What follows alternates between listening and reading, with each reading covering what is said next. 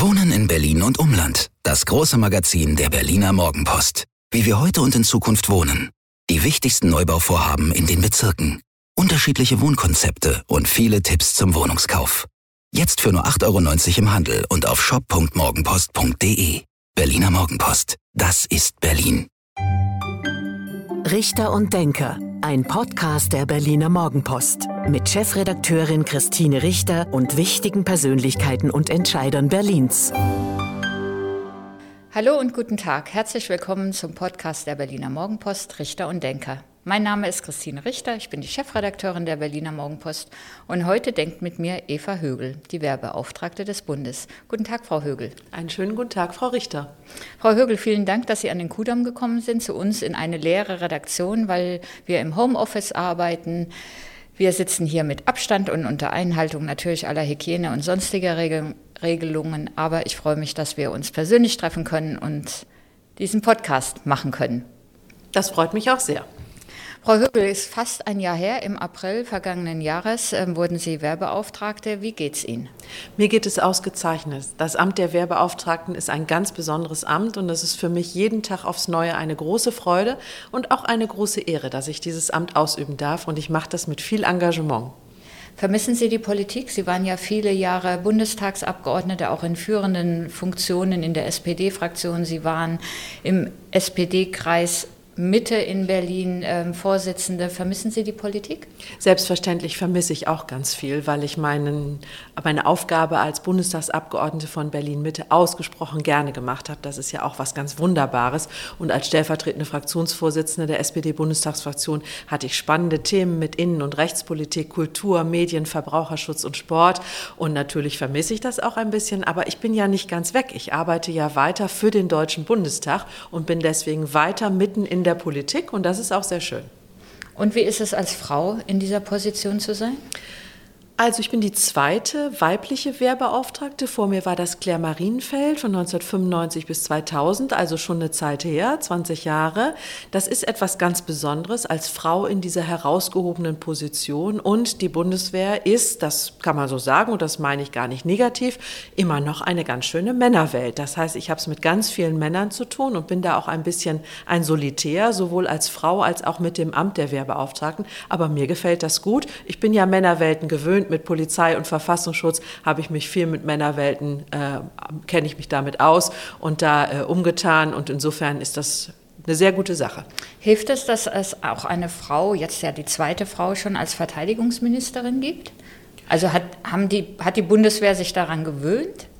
Ich denke, dass das hilft. Wir hatten ja auch äh, schon Ursula von der Leyen als Verteidigungsministerin, also jetzt das zweite Mal eine Frau an der Spitze des Bundesverteidigungsministeriums. Und das zeigt einerseits, Frauen sind in der Bundeswehr, auch in Spitzenpositionen. Und andererseits hilft es, glaube ich, auch, dass ich eine Frau bin und Frau Kamm-Karrenbauer. Ich glaube schon, dass zwei Frauen sich dann auch ganz gut verstehen. Bevor wir auf Ihren ersten Bericht eingehen, den Sie jetzt vorgelegt haben, ähm, habe ich nochmal nachgeguckt. Die Bundeswehr hat sich selbst das Ziel gestellt, 15 Prozent Frauen in den unterschiedlichen ähm, Fachbereichen, Gebieten, ähm, ist jetzt gerade mal 8 Prozent erreicht. Da gibt es also noch viel zu tun. Da gibt es wirklich noch viel zu tun. Wir haben jetzt 20 Jahre Frauen in allen Bereichen der Bundeswehr. Das war ja aufgrund eines Urteils des Europäischen Gerichtshofs nötig geworden und auch ein ganz wichtiger Schritt. Frauen sind in der Bundeswehr angekommen, aber wir müssen jetzt dafür sorgen, erstens, dass nach 20 20 Jahren mehr Frauen zur Bundeswehr kommen. Das selbstgesteckte Ziel von 15 Prozent muss erreicht werden. Wir haben viele Frauen in der Sanität, im Sanitätsdienst, ähm, weil sie da auch schon länger ihren Dienst tun. Und wir brauchen vor allen Dingen mehr Frauen in Führungspositionen. Also da ist auch noch eine Menge zu tun. Und das muss jetzt nach 20 Jahren auch ein bisschen schneller gehen als bisher. Und was kann man da machen? Man muss Frauen gezielt ansprechen. Man muss Frauen motivieren, auch eine Karriere bei der Bundeswehr einzuschlagen. Die Bundeswehr muss sich insgesamt als attraktiver Arbeitgeber für Frauen präsentieren. Und Frauen brauchen natürlich gute Rahmenbedingungen in der Truppe. Es darf keine sexuellen Übergriffe geben. Es darf keine despektierlichen Äußerungen geben. Also die Truppe muss sich hier oder da auch schon noch an Frauen gewöhnen. Und ich stelle aber auch fest, dass die Frauen, die zur Bundeswehr kommen, das sind ganz spezielle Frauen. Die wollen insbesondere gleichberechtigt werden. Die wollen das Gleiche leisten, die wollen Seit an Seit mit den Männern Dienst tun. Und das ist auch eine ganz spannende Beobachtung, die ich da jetzt mache. Die wollen keinen Schonraum, aber eine gezielte Ansprache ist trotzdem wichtig und richtig. Und wollen die auch andere Funktions-, andere Titel haben, andere Funktionsbeschreibungen, andere Titel haben? Einige ja, einige nein. Die Eingaben, die ich dazu hatte von Frauen, waren alle dagegen. Die Frauen haben gesagt, das behindert uns eher in unserer Gleichberechtigung, wenn wir eine andere Bezeichnung haben als Männern. Das ist sehr interessant. Das kann ich auch durchaus nachvollziehen. Wir haben ja die Debatte in der Gesellschaft auch schon lange gehabt, nicht auch über Bezeichnungen im öffentlichen Dienst oder auch Abgeordnete. Ratsherr hieß früher eine Frau, die im Rat Mitglied war. Ja, das hat sich auch gewandelt. Man darf das, finde ich, nicht übers Knie brechen bei der Bundeswehr. Und ich plädiere auch dafür, alle ähm, an der Diskussion zu beteiligen. Das kam jetzt so ein bisschen holtpadit-polter, der Vorschlag, weibliche Dienstgrade einzuführen. Und ich wäre dafür, das etwas länger, sorgfältiger mit allen zu diskutieren und ehrlich gesagt nicht nur mit Frauen, sondern auch mit Männern. Ihren Bericht, den Sie vorgelegt haben, haben Sie unter drei Stichworten zusammengefasst. Zu wenig Material, zu wenig Personal und zu viel Bürokratie. Also ganz schön mies die Lage der Bundeswehr. Ja, das sind die Dauerbrenner. Das hat auch schon meine Vorgänger beschäftigt. Und das ähm, stößt auch auf großes Unverständnis, wie es eigentlich angehen kann, dass so viel gutes Geld, was wir ja im Verteidigungshaushalt haben, dass das nicht an den richtigen Stellen in der Bundeswehr ankommt. Also Soldatinnen sagen und Soldaten. wir es nochmal, der Verteidigungsetat ja. sind 51 Milliarden Euro, genau also ein Batzen Geld viel Geld, ähm, auch viel Geld im Konjunkturprogramm. Also steht wirklich genügend Geld zur Verfügung. Das gibt ja auch eine Entwicklung seit 2014 dahin. Ist auch gut und richtig. Aber das Geld kommt noch immer nicht an allen Stellen der Bundeswehr an, wo es dringend benötigt wird. Sorgenthema Ausrüstung, Ausstattung der Soldatinnen und Soldaten, Helme, ähm, Gehörschutz, Stiefel, Schutzwesten, Winterkleidung. Das höre ich bei jedem Truppenbesuch. Aber auch das große Gerät, Schiffe, Hubschrauber, Panzer, alles, äh, was an großem Gerät benötigt wird. Und vor allen Dingen Riesenproblem die Infrastruktur. Wir haben wirklich da in den letzten Jahren auch Fortschritte gemacht, aber es gibt noch eine ganze Reihe von Kasernen, von Standorten, die sehr renovierungsbedürftig sind und wo Infrastrukturmaßnahmen zum Teil 20 bis zu 30 Jahren dauern. Als Normalsterblicher versteht man das eigentlich nicht, dass, ähm, dass es so viele Probleme gibt, wo gleichzeitig eben diese Milliarden ja jetzt nicht erst dieses Jahr, sondern auch in den vergangenen Jahren investiert werden. Ja, es macht es ja besonders schlimm, wenn man sagt, die Probleme sind bekannt und man macht es noch, es macht es noch schlimmer, wenn man sagt, am Geld liegt es nicht, weil dann fragt man sich ja, ja, woran liegt es? Ich habe jetzt in den zehn Monaten meiner Amtszeit auch, wie meine Vorgänger, wieder feststellen müssen, es liegt an den Strukturen. Es ist unglaublich bürokratisch in der Bundeswehr mit all den Ämtern, mit den Zuständigkeiten. Und ich plädiere auch dafür, die äh, Verantwortung stärker in die Hände derjenigen zu geben, die vor Ort die Entscheidungen treffen. Das ist ein gutes Konzept. Das sehe ich jetzt auch bei Corona. Äh, die Kommandeurinnen und Kommandeure, die vor Ort die Entscheidungen treffen, mit Kreativität, Flexibilität, mit einer guten Kommunikation, die machen das richtig prima und die können das auch. Und deswegen weniger Entscheidungen in den Ämtern irgendwo weit weg, sondern mehr Entscheidungen vor Ort, wo die Entscheidung dann auch ankommt kommt. Wo versickert denn das Geld oder versickert es gar nicht oder braucht es nur so lange? Also es gibt unterschiedliche Gründe. Zum Beispiel bei den Beschaffungsvorhaben ist es so, dass die ähm, Vergaben deshalb sehr lange dauern, weil das Vergaberecht auch sehr streng ist. Die Ausnahmen werden nur wenig genutzt. Es wird alles ausgeschrieben. Es wird alles ähm, wirklich sehr akribisch ähm, ver vergeben, eben nach dem europäischen Vergaberecht. Das ist ja grundsätzlich auch richtig, aber ich plädiere dafür mehr Flexibilität und die gäbe es im Übrigen auch im Europarecht. Man könnte da lockerer sein als ja, wahrscheinlich die Angst Fehler zu machen und dann kommen natürlich auch wir Journalisten und sagen, das habt ihr aber nicht richtig oder ihr habt vergeben, weil aus so welchen Gründen auch immer. So ist das. Zum Beispiel beim Sturmgebier sieht man ja, dass das äh, Vergabeverfahren wirklich daran auch scheitert, dass viel zu viel zu berücksichtigen ist und am Ende dann die Kritik, die es am Vergabeverfahren berechtigterweise, wie ich finde, gab, dazu führt, dass ein weiteres Gremium eingeführt wird, was nochmal am Ende dann auf die Vergabe guckt. Absurd, darf ich das mal so deutlich sagen. Ja. Und äh, bei den Infrastrukturvorhaben ist es so, dass die Landesbauverwaltung für die Gebäude zuständig sind und die personell nicht gut ausgestattet sind und dass das Nadelöhr für die Bundeswehrbauten sind. Es gibt also viel gutes Geld für schöne und, und moderne Bundeswehrbauten, aber die können gar nicht in dem geplanten Zeitrahmen umgesetzt werden, also verbaut werden, weil das Personal fehlt. Auch das ein riesengroßes Problem. Wenn Sie sagen, die Soldatinnen und Soldaten beschweren sich auch oder beklagen die mangelnde Ausrüstung, angefangen von Helmen oder winterfester Kleidung, das kann man nicht verstehen kauft man doch. Brauchen ja. die doch auch. Das äh, kann man überhaupt nicht verstehen. Es ist so, dass gesagt wird, der Dienstherr besorgt die Kleidung, was ja prinzipiell richtig ist. Dann muss er es aber auch machen, der Dienstherr. Und die Soldatinnen und Soldaten sagen mir auch zu Recht, ich kann doch die Sachen überall kaufen und sie sind zum Teil gleichwertig. Aber ich habe mich da zum Beispiel mal bei der Fliegerkombi ein bisschen stärker äh, dafür interessiert und ein bisschen eingearbeitet. Ja, da geht es um den Brandschutz. Das ist ja auch relevant. Und wenn die Kleidung dann nicht zertifiziert ist, dann hat man möglicherweise Probleme. Also es gibt ganz viele Gründe zu sagen, es soll der Dienstherr machen, soll gestellt werden von der Bundeswehr. Und auch die Einheitlichkeit ist natürlich ein Grund. Wenn jeder sich irgendwas kauft, selbst wenn Flecktarn halbwegs ähnlich aussieht, ist es dann doch nicht ähnlich. Und wenn der Dienstherr dafür verantwortlich ist, dann muss er aber auch dafür sorgen, dass die Soldatinnen und Soldaten ausreichend ausgestattet sind. Das ist die Forderung. Wenn die Lage so ist, wie sie auch in diesen eben drei Begriffen, zu wenig Material, zu wenig Personal und zu viel Bürokratie, wie würden Sie denn dann die Stimmung einschätzen? Ist die mies bei allen? Nein, die ist nicht mies bei allen, aber das ist natürlich ein Problem für die Motivation, ähm, wenn sie das und für die Personalsuche. So ist das ganz genau, nicht? Also es ähm, äh, hakt an der einen oder anderen Stelle, aber grundsätzlich sind die Soldatinnen und Soldaten und das stelle ich bei jedem Gespräch, bei jedem Truppenbesuch fest, hoch motiviert, sehr engagiert, bestens ausgebildet und äh, gehen wirklich auch gerne zum Dienst. Aber sie beklagen natürlich diese Dinge, über die wir eben gesprochen haben.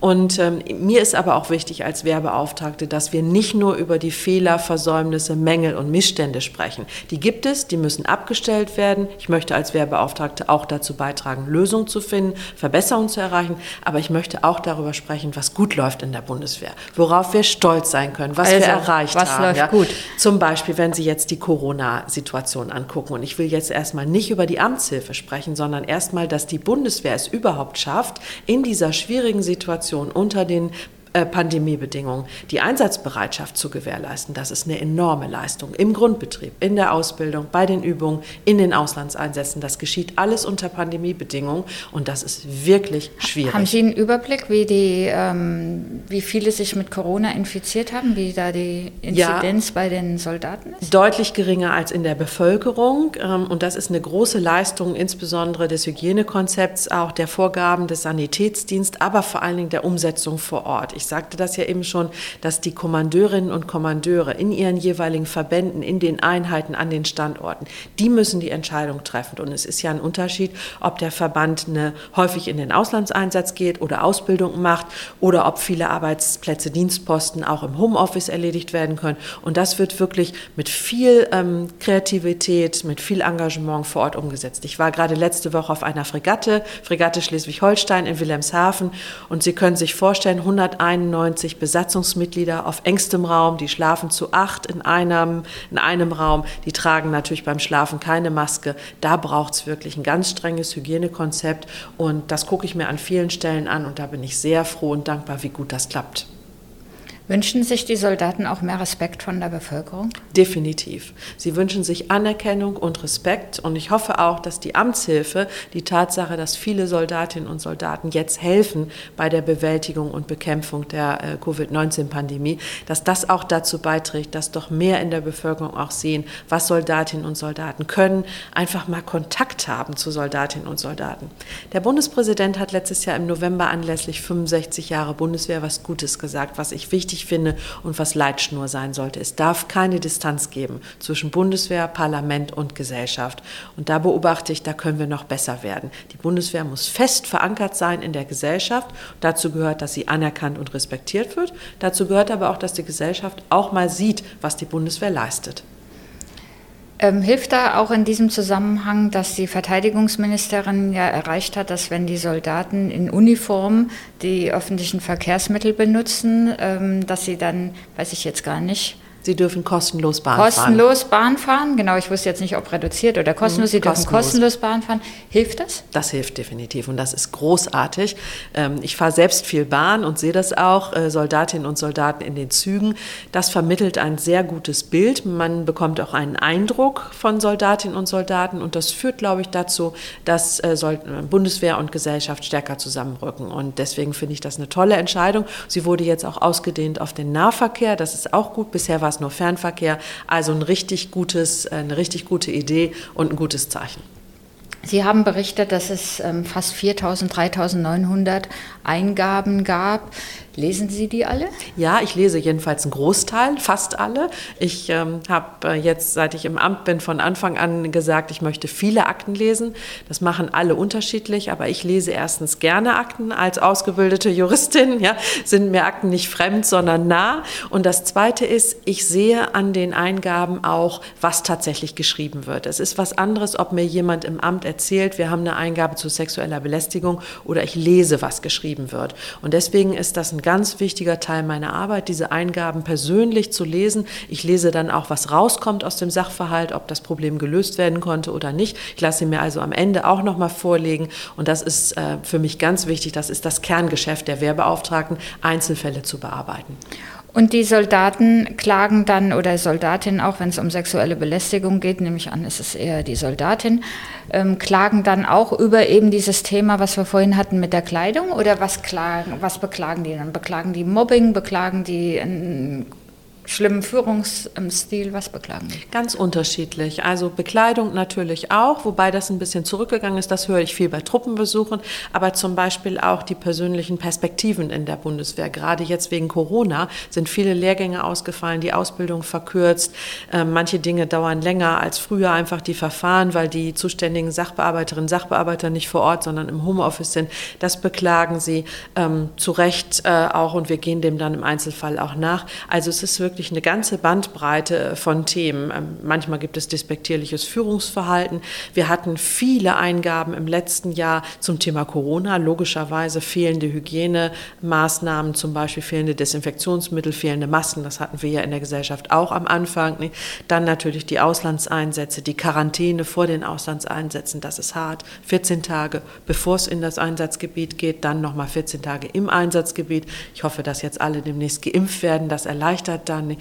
Also wir haben wirklich alle Themen, äh, die Soldatinnen und Soldaten bewegen, äh, die landen bei mir auf dem Schreibtisch und das ist ein bunter Strauß äh, dessen, was sie vortragen. Wie gesagt, 4000 Fälle, 2753 persönliche Eingaben im letzten Jahr.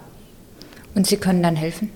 Wir können in vielen Fällen helfen, können nicht in allen Fällen helfen, gerade diese strukturellen Probleme, Infrastruktur, ähm, ähm, Kleidung, das sagte ich ja schon, das sind äh, größere Fragen, aber wir können in vielen Einzelfällen auch helfen. Und manchmal will ich auch ehrlich sagen, hilft es, wenn wir nachfragen, dann kommt was in Bewegung. Und manchmal hilft es auch dem Petenten, der Petentin, wenn wir etwas erklären, wenn wir den Frust verstehen, der in der Eingabe zum Ausdruck kommt, aber dann deutlich machen, was der, was der Grund war, der wurde vielleicht nicht erläutert, ja, wie die Zusammenhänge sind, das hilft dann dem oder derjenigen, die uns schreiben, auch. Wir müssen reden über rechtsextremistische Vorfälle. Auch die gab es und gibt es bei der Bundeswehr. Ähm, Sie haben aufgeführt 477 genau. Wie schlimm ist die Lage? Also es ist so, dass Rechtsextremismus in unserer gesamten Gesellschaft ein Thema ist. Das ist eine Gefahr für unsere Demokratie und für unsere Gesellschaft. Und Deswegen finden wir Rechtsextremismus auch in der Bundeswehr.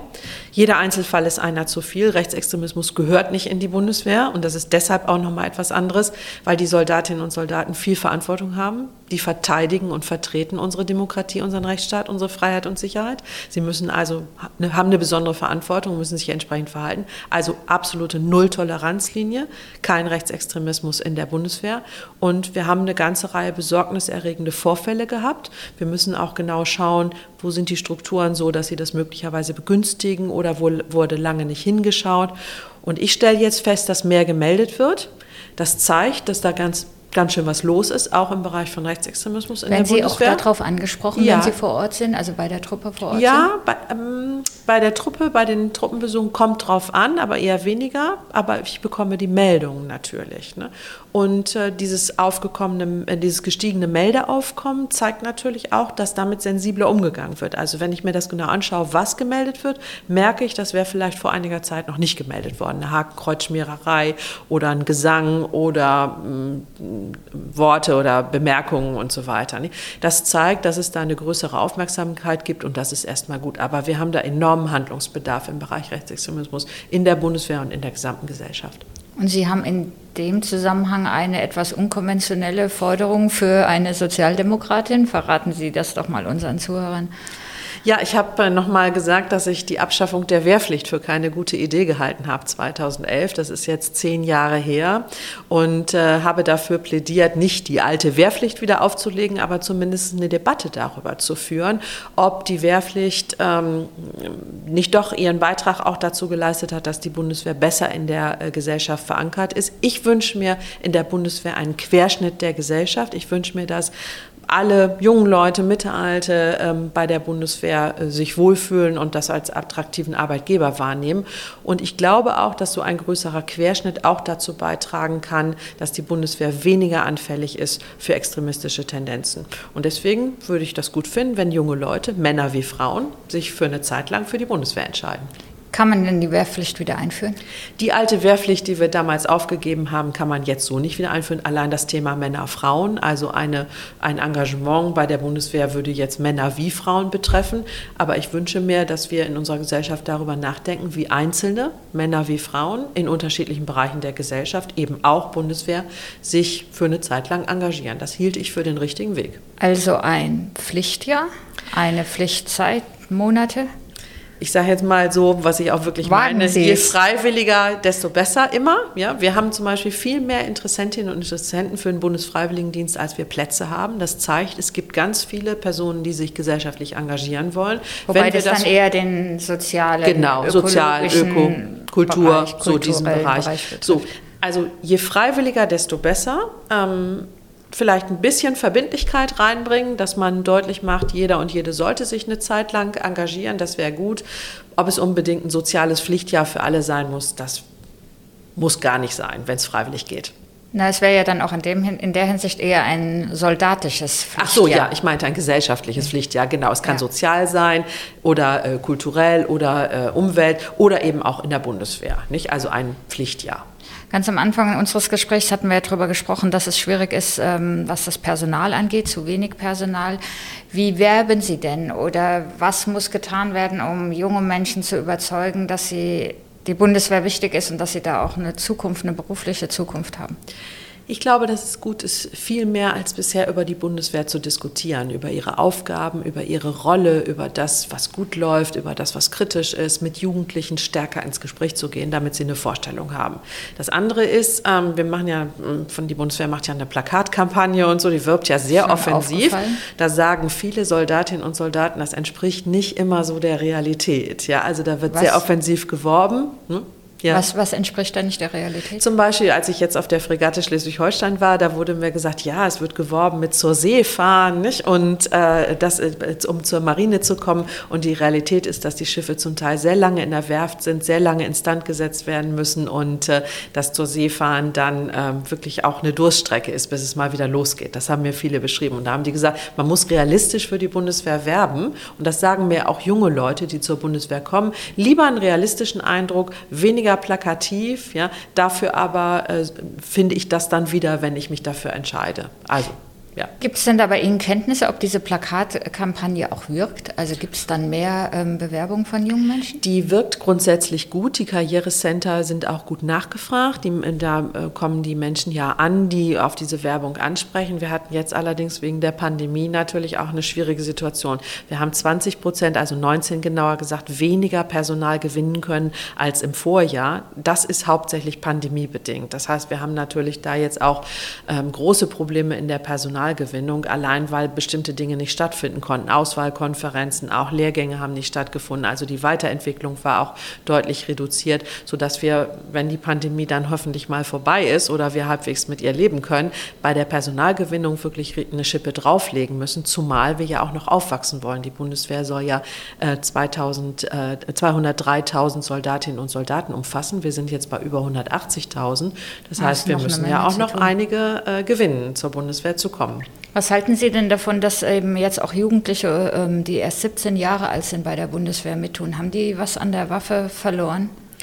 Ich bin der Auffassung, dass es ausreichend wäre, wenn Bundeswehr mit 18 Jahren beginnt. Und ich finde, Kinder und Jugendliche haben äh, mit der Waffe sowieso nichts, äh, an der Waffe sowieso nichts zu suchen. Und wir sollten diese Zeit auch warten. Allerdings muss ich auch sagen, die 17-Jährigen, die zur Bundeswehr kommen, die werden in der Zeit dann häufig 18 und die werden auch ganz ähm, sorgfältig äh, betreut. Also da wird wirklich drauf Acht gegeben, dass sie, dass sie gut umsorgt wird. Ich hatte also, habe ich im Jahresbericht auch geschrieben, auch einen äh, von einem jungen Mann, die Eltern haben sich bei mir gemeldet und bedankt dafür, dass ihr Sohn so gut aufgenommen worden ist. Aber grundsätzlich finde ich, wenn es mit 18 bei der Bundeswehr losgeht, das ist früh genug.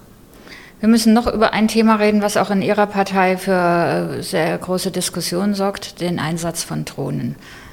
Sind Sie eigentlich noch in der SPD?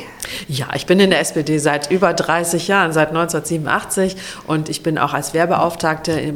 Ich bin War natürlich, Scherz, ja? ich weiß, das weiß ich doch, Frau Richter.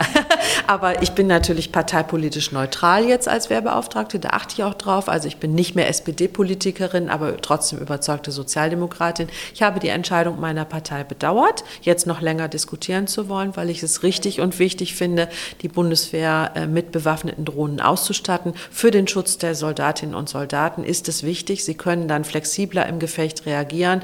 Und der Krieg in Bergkarabach hat auch gezeigt, wie ähm, wichtig es ist, sich gut schützen zu können und nicht den Drohnen des Gegners äh, hilflos ausgeliefert zu sein.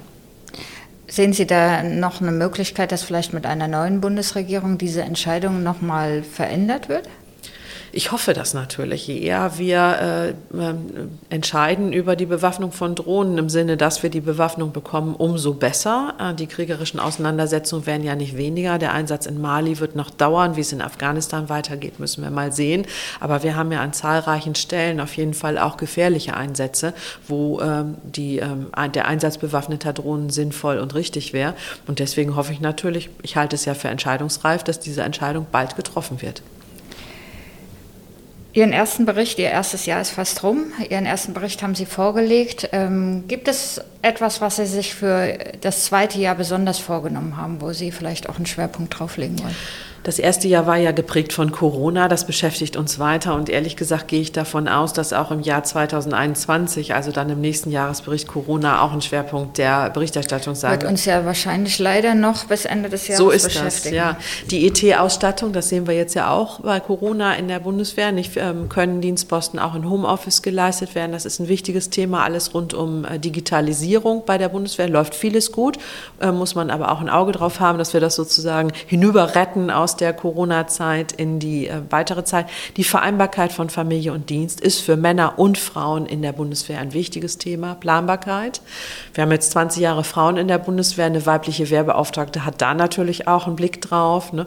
Und ähm, ich habe natürlich auch ein wachsames Auge auf die Auslandseinsätze. Ich bedauere das ja sehr, dass ich bisher noch nicht in die Einsatzgebiete reisen konnte wegen der Pandemie. Und sobald ich reisen darf, möchte ich mir auf jeden Fall in Afghanistan, in Mali, aber auch an den anderen Stellen, wo die Bundeswehr im Einsatz ist, einen Eindruck vor Ort verschaffen.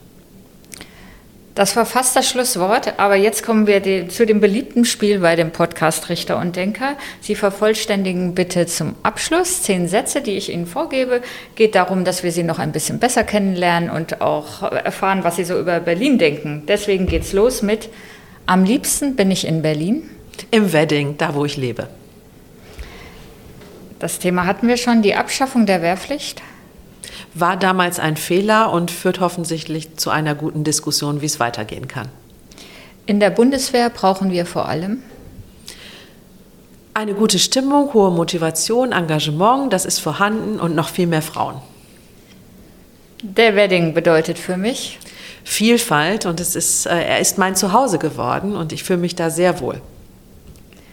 An der SPD mag ich Sie ist meine Partei, sie steht für soziale Gerechtigkeit. Ich mag die Themen, ich mag die Menschen und ähm, ich bin überzeugte Sozialdemokratin.